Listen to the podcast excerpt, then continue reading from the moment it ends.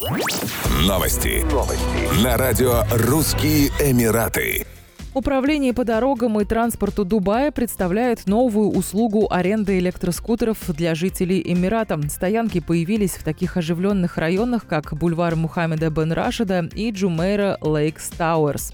Отмечается, что позднее маленькие электросамокаты будут проходить тестирование в районе Дубай Интернет-Сити на улице 2 декабря и в районе Дейра. Задача проекта – повышение индивидуальной мобильности жителей Дубая в городской среде. В настоящее время электроскутеры набирают популярность в больших городах в качестве транспортного средства, обеспечивающего транспортировку пассажиров до места назначения, например, от метро или остановки общественного транспорта. Ранее управление по дорогам и транспорту Дубая анонсировало, что в программе тестирования скутеров примут участие три международные компании – Карим, Лайм и Тьер, и две местные – Арна и Скурт. По итогам тестирования будет выбран оператор, который будет управлять сервисом аренды скутеров.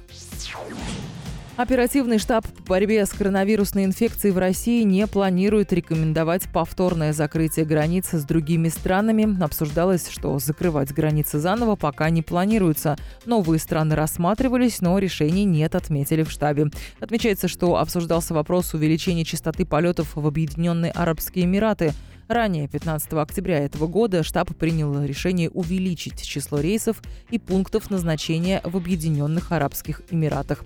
Было решено возобновить регулярное авиационное сообщение между Москвой и Абу-Даби. Рейсы будут выполняться с частотой 2 рейса в неделю на взаимной основе.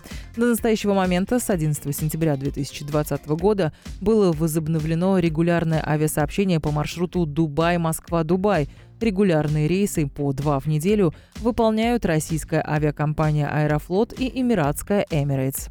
Еще больше новостей читайте на сайте RussianEmirates.com